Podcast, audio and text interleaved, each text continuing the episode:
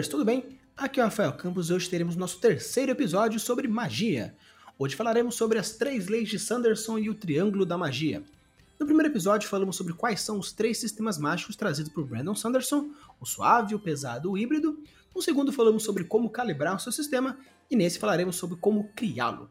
Como enfatizamos nos últimos episódios, o escritor de fantasia Brandon Sanderson tem como sua marca registrada sistemas de magias diversos e muitas vezes referências para outros autores. Então começaremos com uma citação do próprio autor. Como escritor, quero um sistema divertido de escrever. Como leitor, quero que algo seja divertido de ler. Como contador de história, eu quero um elemento de configuração que seja narrativamente sólido e que ofereça um espaço para mistério e descoberta. Um bom sistema de magia deve ser visualmente atraente e funcionar para melhorar o clima de uma história, deve facilitar a narrativa e fornecer uma fonte de conflito. Embora o autor a chame de leis, tanto para ele quanto para mim, funcionaram muito bem.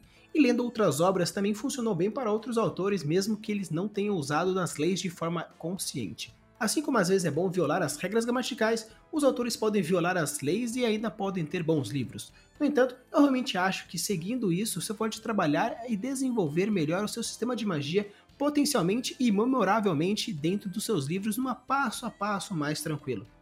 E como qualquer outra dica aqui no Craftando Mundos, apenas trago formas de se pensar e assim você pode trazer coisas mais interessantes e deixar os seus mundos cada vez mais incríveis. A primeira lei de Sanderson consiste em definir o seu sistema de magia se ele será mais pesado ou mais suave. Como abordamos nos últimos episódios, hoje iremos apenas trabalhar de forma mais superficial. A primeira lei consiste na habilidade de um autor para resolver conflitos com a magia e é diretamente proporcional ao que o leitor compreende de magia. Se você é um escritor que trabalha em um sistema de fantasia mágico, sugiro decidir que tipo de sentimento deseja dar para a sua magia. O que é mais interessante para você na hora de escrever? Qual a sensação ou humor parece melhor para o livro que você está trabalhando particularmente? Resista ao impulso de usar a magia para resolver problemas, a menos que você já tenha explicado e mostrado esse aspecto de forma mais atraente e de forma mais explicada do seu sistema de magia. Se você está escrevendo um sistema de magia mais pesado, quando seu personagem se depara com um problema, pergunte-se: como os personagens poderiam usar o que já possuem e sabem para resolver esse conflito? Faça usar o que eles já têm, em vez de dar alguma coisa nova. Isso tornará a história mais interessante e forçará seus personagens a se virarem e proporcionará mais diversão para o seu leitor. Cuidado com os Deus Ex Máquinas. Se você está escrevendo um sistema de magia mais suave, pergunte-se: como ele pode resolver isso sem magia? Ou melhor ainda, como a magia, ao tentar resolver esse problema, pode causar alguma coisa até pior? Acima de tudo, experimente e descubra o que você gosta e em seguida faça funcionar para você. A segunda lei de Sanderson pode ser escrita de uma forma muito simples. As limitações precisam ser maiores que os poderes. Quando as pessoas descrevem um sistema mágico, geralmente falam sobre o que eles podem fazer. E se eu perguntasse sobre o sistema mágico do super-homem? Observação importante. Para a forma de pensamento que estamos falando hoje, toda e qualquer habilidade e capacidade que foge da realidade humana é considerado como um sistema de magia. Então, se eu perguntasse sobre o sistema de magia do super-homem, você provavelmente falaria sobre a sua habilidade de voar, super força, ler dos olhos e outros qualquer outros poderes menores que ele possa ter. Mas, no entanto, o que deixa o super-homem interessante? Existem muitas pessoas com poderes mágicos que podem voar, ser invencíveis, serem fortes, rápidos, inteligentes, mas o que deixa o super-homem especificamente interessante? Seriam duas coisas: o código de ética e a fraqueza que ele tem quanto à kryptonita que o super-homem pode voar? Ou porque o super-homem é forte? Alguns aficionados podem falar, ah, ele é pela atmosfera, pelo sol, pelo planeta, mas realmente a gente não se importa. O importante é que ele é forte, é simplesmente isso. Mas por que ele é fraco para a Kryptonita? Se você perguntar para uma pessoa comum ou até algum que tem uma familiaridade com o super-homem, vão dizer o quê? Que é uma pedra verde brilhante. É um fragmento do mundo natal que foi destruído. Mas a Kryptonita atrai você para a história de onde vem o super-homem, a origem dela. Da mesma forma que se você perguntar sobre o código de ética, do que ele faz, do que ele deixa de fazer, retoma a família onde ele foi criado. Falaremos sobre a senhora e senhora Kent, que cultivaram valores para o seu filho adotivo. Então, o super-homem não são seus poderes, mas sim o super-homem são as suas fraquezas. Mas o que isso significa para os escritores?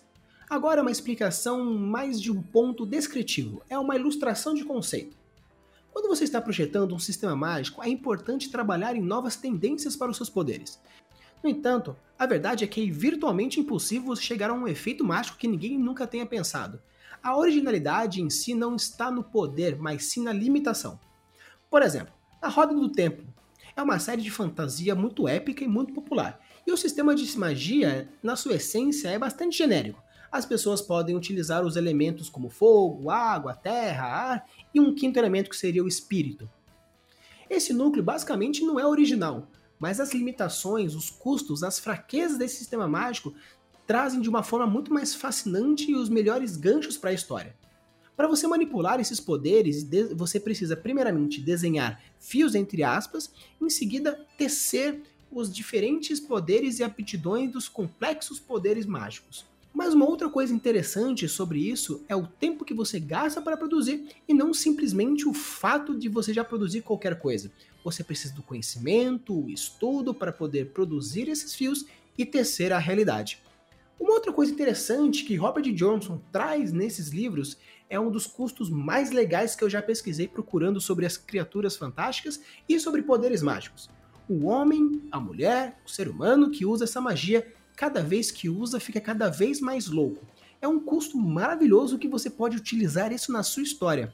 Forçar os personagens a fazer escolhas difíceis e seguindo mostrar ramificações baseadas em histórias reais dos próprios personagens. Esse tipo de coisa que você deve procurar como um escritor na hora de produzir os seus sistemas mágicos. Uma limitação excelente a um sistema mágico pode causar diversas funções boas para a sua problemática. Então, quais são essas funções que eu posso dar para os meus sistemas de magias? Número 1. Um, utilizar como lutas e problemáticas. Isso forçará os personagens a trabalhar os seus objetivos, o que torna a escrita simplesmente mais interessante e os personagens mais simpáticos. Além disso, se a magia for limitada, os personagens precisarão ser mais espertos para superar esses problemas. De repente, com essas limitações, os personagens terão que se esforçar mais e trabalhar mais. Esse trabalho mais duro cria uma cena muito mais interessante do que simplesmente um estalar de dedos e resolver logo o problema que você tem que resolver. O número 2 está diretamente ligado a esse ponto, que seria o criar uma tensão. Uma excelente limitação do sistema mágico aumentará uma tensão. O super-homem lutando contra um inimigo não é honestamente muito tenso. Mas Super-Homem lutando contra um inimigo que está vestindo uma armadura de Kryptonita, aí sim é uma coisa bem tensa. O Batman lutando contra um inimigo também não é algo muito tenso.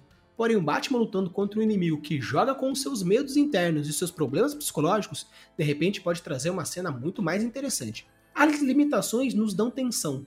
Muitas vezes vejo autores colocando sistemas maravilhosos, porém perdendo a oportunidade de você utilizar dessa tensão a partir do próprio sistema mágico que você colocou. E o número 3 é o dar profundidade. Você pode dar a profundidade com os poderes. Na verdade, você pode dar profundidade com qualquer coisa no seu livro.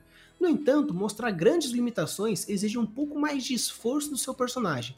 Mas se tiver um personagem cujo poder de habilidade de voar seja ligado diretamente ao fato dele estar feliz, por exemplo, então essa profundidade trará um resultado bem interessante. Porque de repente o seu humor pode estar ligado ao seu sistema mágico, à sua história, à sua temática, à sua proposta a sua própria personalidade estará profundamente mais envolvida na sua habilidade de voar. Então, colocar esses três pontos são bem interessantes quando você for estruturar um sistema de magia.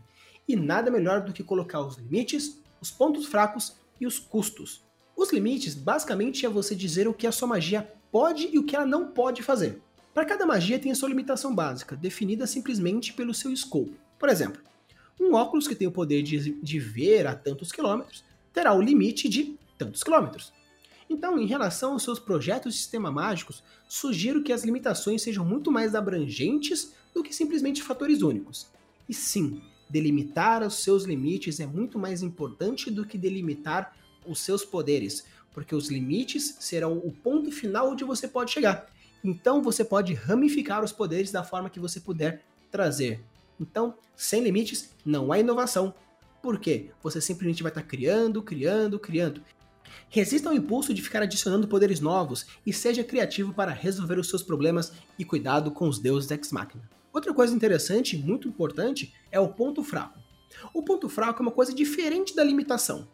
É uma questão de semântica, mas basicamente seria quais são os pontos que o seu personagem ou o seu sistema mágico podem ser usados contra eles mesmos por um vilão, uma situação, ou até mesmo o leitor, ou até mesmo o escritor.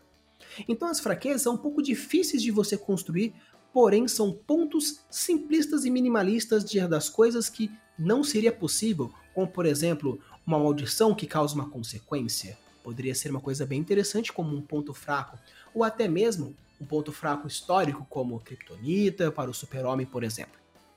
Uma outra coisa interessante que você pode trabalhar são os custos.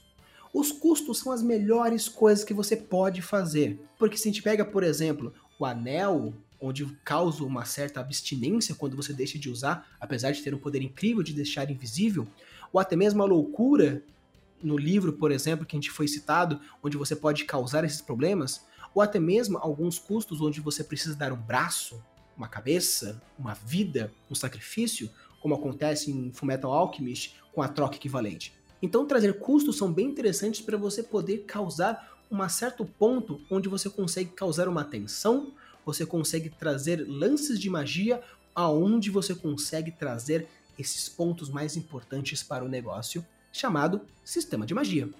E a terceira lei de Sanderson diz que expanda o que você já tem antes de adicionar algo novo. Em livros de fantasia épica, não é muito incomum você encontrar diversos poderes lindos e maravilhosos. Porém, ao invés de você criar um poder novo a partir de uma necessidade, como por exemplo, nossa, eu preciso que tal pessoa voe, e simplesmente você voa, use outros pontos interessantes na hora de expandir, que é o extrapolar, o interconectar e o melhorar. O que seria o extrapolar? É você utilizar simplesmente a pergunta: o que acontece quando? É o intuito de escolher um punhado de poderes e ver quais são as consequências de, da utilização desse poder relacionado à história, à economia, alguma coisa bem específica ao personagem, alguém que está com ele. Interconectar seria uma forma de você abranger os seus poderes mágicos e criar uma conexão entre eles. Existe sistema mágico, existe profetas. Será que os profetas não seriam uma extensão dessa interconexão do seu sistema mágico? Será que as pessoas com hiperhabilidades de lutas marciais não teriam um tipo de magia do seu sistema onde está interconectado? E o terceiro ponto, que seria o melhorar, é uma coisa mais legal porque o melhorar está diretamente ligado não a criar coisas novas, mas sim uma expansão daquilo que você poderia. Pegando Harry Potter, você pode voar utilizando varinhas. Porém, o que seria um aparatar? Seria a movimentação de um lugar para o outro. Porém, você pode fazer isso de uma forma voando tradicional ou uma aparatação.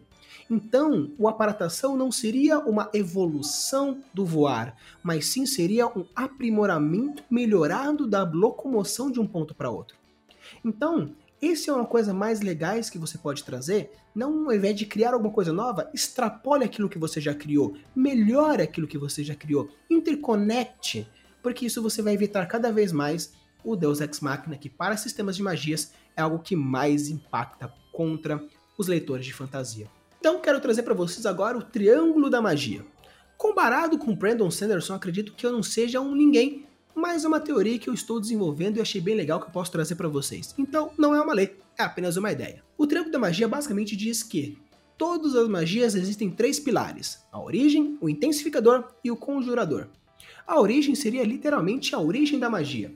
Para jogadores de RPG é mais fácil fazer essas comparações. Seria tipo mago, conhecimento e estudo, bruxo, pacto, druida, conexões com a natureza e fadas, etc. Feiticeiro seria os patronos e assim por diante. Então, basicamente, fazer a origem seria definir de onde vem esse poder. O intensificador é a forma que a magia pode ser modulada, ficando mais forte, mais fraca, mais furtiva ou qualquer outra modificação e calibração. Em Harry Potter, por exemplo, o intensificador é a vontade e a mentalização do feitiço na sua mente. Mas o que seriam as varinhas ou as palavras que eles falam? Seria o conjurador, ou a forma que a magia é manifestada. Palavras, varinhas, cajados, balançar de mãos. Em resumo, para todas as dicas que eu trouxe, seja elas três leis de Sanderson ou a teoria do triângulo de magia, são apenas formas de você estruturar o seu sistema de magia como uma pequena postilhinha de passo a passo. Então, usem abuso das suas criações e deixem seus mundos cada vez mais incríveis. Valeu!